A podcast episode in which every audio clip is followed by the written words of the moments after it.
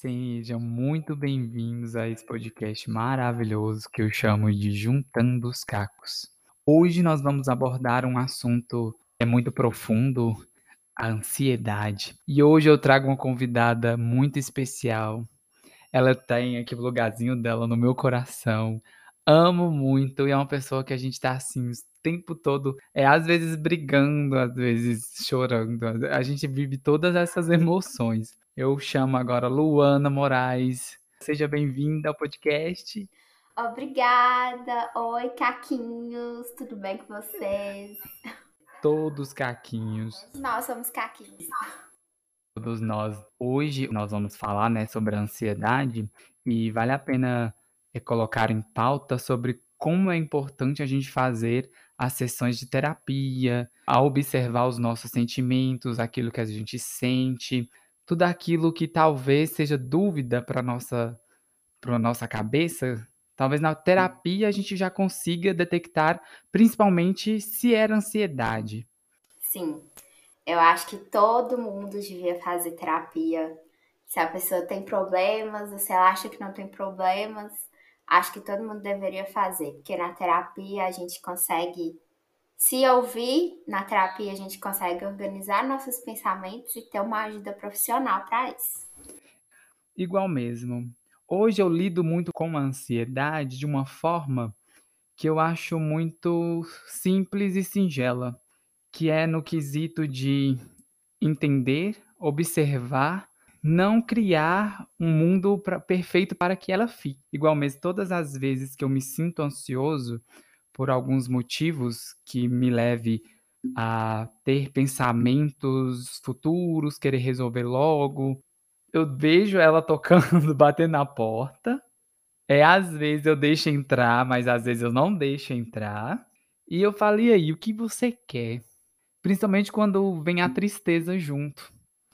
Eu olho para eles e falo assim: o que vocês querem? Às vezes conversamos, mas não dou nenhum banquinho para sentar, não, é em pé mesmo. E logo que eu entendo, eu já deixo ir embora, já falo assim: "Não, aqui não é lugar para vocês não". Hoje eu tenho um posicionamento muito forte em questão a isso, mas já teve momentos que a ansiedade, a tristeza entrou dentro de mim, é, apossou do meu coração, fez morada e foi muito difícil expulsar. Foi muito difícil também entender que existia algo ruim dentro de mim. E em você, você acha que foi algo muito assim? Como você lida com isso? Então, é, a minha ansiedade é generalizada. Eu sinto ansiedade o tempo inteiro. Então, eu tenho que saber lidar com ela o tempo inteiro. É, muitas vezes eu tentei fugir dela, mas com a terapia eu entendi que eu não posso fugir desse sentimento, porque quanto mais eu fujo, quando eu encontrar com ela vai ser pior. Então eu tenho que lidar todos os dias com ela. É, minha ansiedade, ela já me atrapalhou em muita coisa. Hoje eu consigo parar, respirar, observar, falar com ela. Senta aqui, fofa, vamos conversar. Por que, que você tá aqui?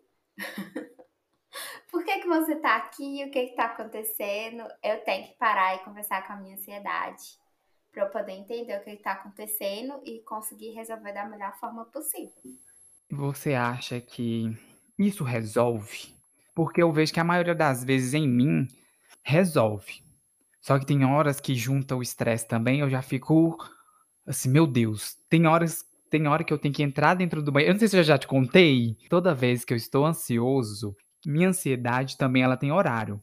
É sempre por volta por volta das 5h30 às 6h30. Então esse horário eu já fico pronto e preparado para a visita dela, para Aí antes eu fugia, entrava dentro do banheiro e ficava lá escutando músicas, porque eu não gostava de ver essa o dia virando noite, por trazer muitas memórias de afetividades, principalmente do meu avô, que eu esse, esse era o horário que eu sempre estava com ele. Então, isso me deixava muito ansioso e me deixava estressado. Aí, hoje em dia, eu tentei de, é, tirar isso de mim, de não fugir.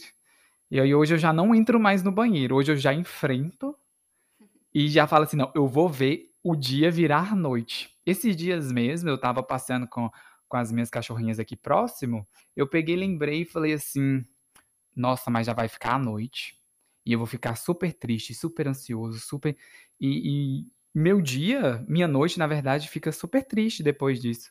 Aí eu pensei, falei assim: até quando eu vou ficar nisso? Porque já foram anos, foram anos vivendo a mesma coisa. Aí eu falei assim: não, é, a vida ela, ela evolui, mas eu tenho que tirar isso de mim.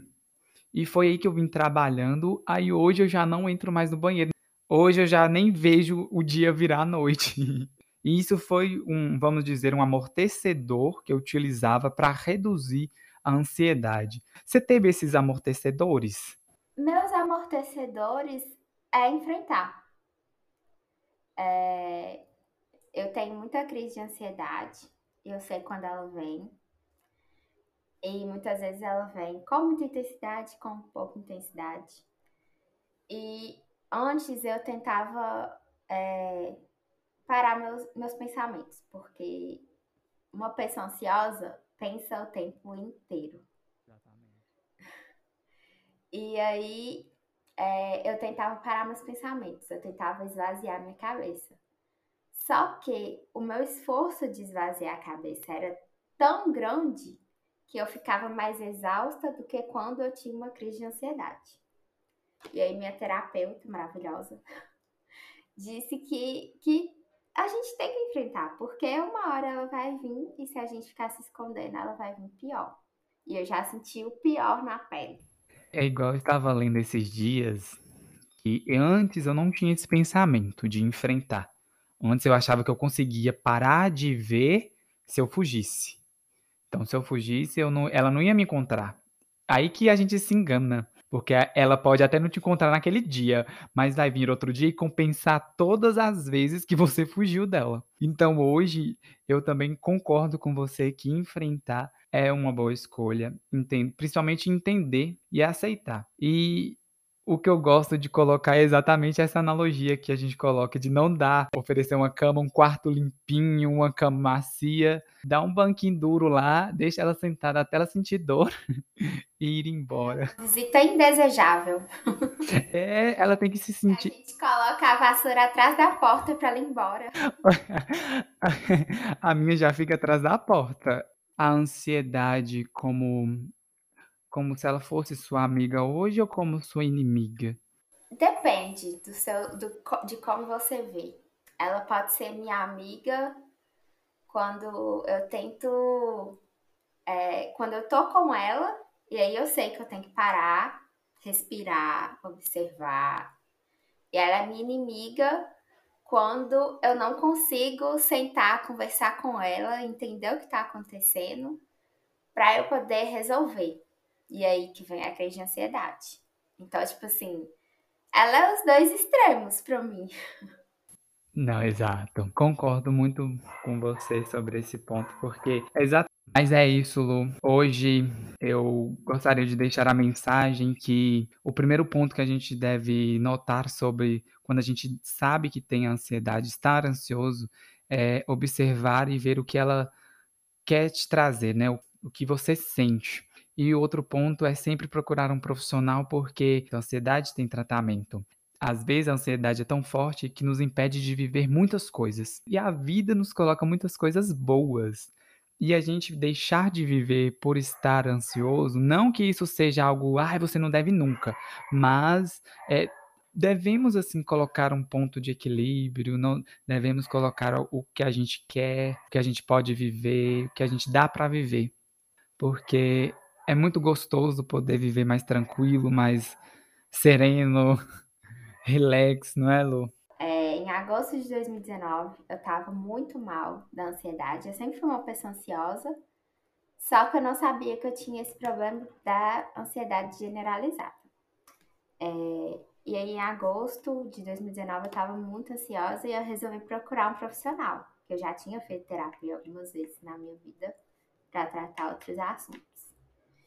E ela sempre falava: você tem que tomar remédio, você tem que ir no psiquiatra. E eu sempre relutante, porque eu não queria tomar remédio de jeito nenhum. E fui levando a terapia. Me ajudava, me ajudava. Mas ainda assim não era tão profundo como eu precisava. E aí, em fevereiro de 2020, eu tive uma crise de ansiedade que eu fiquei com meu corpo todo dormente do pescoço para baixo. E eu fui quatro vezes nos hospitais e os médicos não sabiam o que, que era. E também não me ajudavam. É, até que eu fui no último, o neurologista me avaliou e falou: você, tem, você tá com uma crise de ansiedade. Eu falei assim: como assim? Eu nunca tive uma crise assim.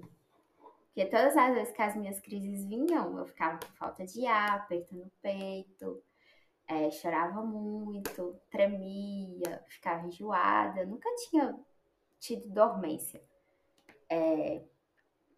E aí eu logo fui no psiquiatra, porque eu era psiquiatra ou era psiquiatra.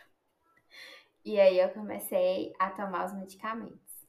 E foi aí que eu descobri que a minha ansiedade era generalizada. Eu tenho que conviver com ela todos os dias da minha vida. E eu queria falar que não existe, existe a ansiedade e a ansiedade. Existem casos que você consegue tratar só com a terapia. E eu achava que o meu caso era esse. Mas infelizmente não foi, e eu descobri da pior forma, porque eu fui cabeça dura. Porque a minha terapeuta já tinha falado que eu tinha que ir no psiquiatra, que eu tinha que ser medicada para me ajudar a enfrentar esses desafios dos meus dias. É... E só no pior momento que eu enxerguei isso, né, na marra. Hoje eu tomo é, antidepressivo para ansiedade. É, hoje eu faço exercícios para ajudar. A gente acha que é balela, mas não é. Exercício físico é um ótimo remédio. Eu consigo dormir à noite por causa dos exercícios físicos, porque antes eu tinha que tomar remédio para minha insônia, porque eu não conseguia dormir. É... E a terapia é a, é a minha paixão. Eu não sei o que, que eu vou fazer da minha vida no dia que eu for receber alta, porque é na terapia que eu consigo externar tudo que está dentro de mim. E mesmo que eu externe com, é, muito confusamente, como eu sempre faço, ela, ela me ajuda a organizar meus pensamentos e entender o que está acontecendo. E é ótimo, eu amo. E é isso. Você foi extremamente guerreira. Você enfrentou tudo de frente mesmo. Você não deixou a peteca cair em alguns momentos. É, certeza que deve ter passado na cabeça muita coisa, porque não foi fácil. É, lembro como foi para você isso. E você está aqui hoje, olha, você olhando para você, tá aí com esse sorriso lindo, esse olhar puxadinho e tá vivendo muito, tá fazendo os exercícios, tá fazendo tudo do que pode. E é muito orgulho, viu, Lu? Ver você assim bem, ver você feliz e querendo também ajudar outras pessoas, porque tem muitas pessoas que estão tão escondidas dentro delas mesmas, né? E isso é um exemplo. O que você viveu é um exemplo de vida, é um exemplo que as pessoas precisam ver e entender como que foi sua luta e como você conseguiu. Muito orgulho de você, minha amiga. Ai, para, eu vou chorar. Ai. Porque, ô Lu, é, pois é, canceriana, meu Deus. Não, olha, olha só esse episódio, um, um pisciano e uma canceriana. Ai, é... Só emoções. Muita profundidade, meu Deus. Ai, Lu, muito obrigado, muito obrigado por estar presente nesse episódio. Muito obrigado por estar presente na minha vida. Para todos os meus caquinhos, essa é a Luana. Ela é uma pessoa maravilhosa, é uma pessoa que, assim, excepcional. Guerreira, a gente nem precisa comentar mais porque já vimos aqui. Fique com o Papai do Céu, até o próximo episódio. E ó, Luana vai aparecer em mais episódios, viu? Temos muita coisa para conversar. Já quero. Obrigada pelo convite. Eu estou amando seu podcast. Ai, meu Deus. Eu quero que ele cresça muito, muito, muito e ajude muitas pessoas. Ai, Lu. Ah, com certeza você sabe que a criação do podcast foi é, são para todos nós. não é só meu, é de todo mundo, sabe, o que o que as pessoas puder contribuir, eu estou aqui, ó, vamos embora. Muito obrigado. Beijo.